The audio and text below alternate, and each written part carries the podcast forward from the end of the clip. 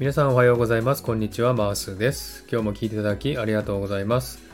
このマースラジオはオーストラリア・シドニーからいろんな情報をお届けしています。今日もよろしくお願いいたします。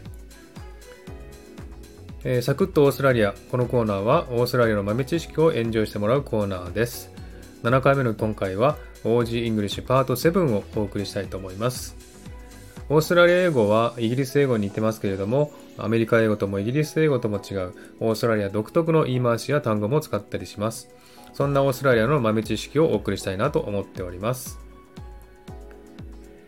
はい。でですね、今日はですね、えー、OG イングリッシュパート7をお送りしますけれども、今回もですね、3つの OG イングリッシュをご紹介したいと思います。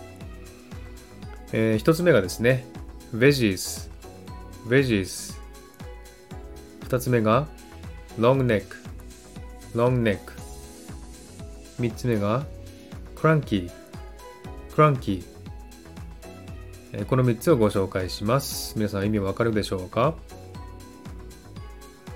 では解説していきたいと思います。1番目の veggies ですけどもこれはベジタブルですね。野菜という意味で veggies という単語を使っております。よくスーパーに行くとですね、ベジーズエリアっていうですね、野菜コーナーっていう場所がありますね。それから2番目のロングネック。これはですね、えー、首の長い大きいサイズのビールのことを言いますね。えー、皆さん日本にもね、あの瓶ビールありますよね。あれのちょっと小さい版ですね。よくこちらにも売ってます。えー、そのね、え首の長いですね、首の細い、えビール、瓶ビールですね。これをロングネックというね、単語で使っております。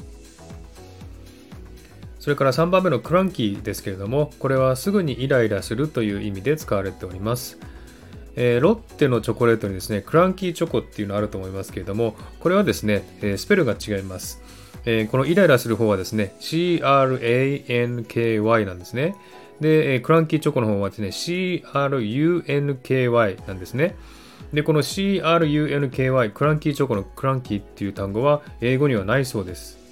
で、どうやって作ったかと言いますと、多分、えー、 crunch っていうですね、えー、こういうザクザクする、バリバリするっていう音のね、えー、単語があります。これと cranky を混ぜて作ったんじゃないかというふうに言われております。えー、ですので、 cranky、ザクザク、イライラするほどザクザクして気持ちいいという感じでしょうかね。そんな感じでね、今日も OG イングリッシュ3つお送りしました。いかがでしたでしょうか？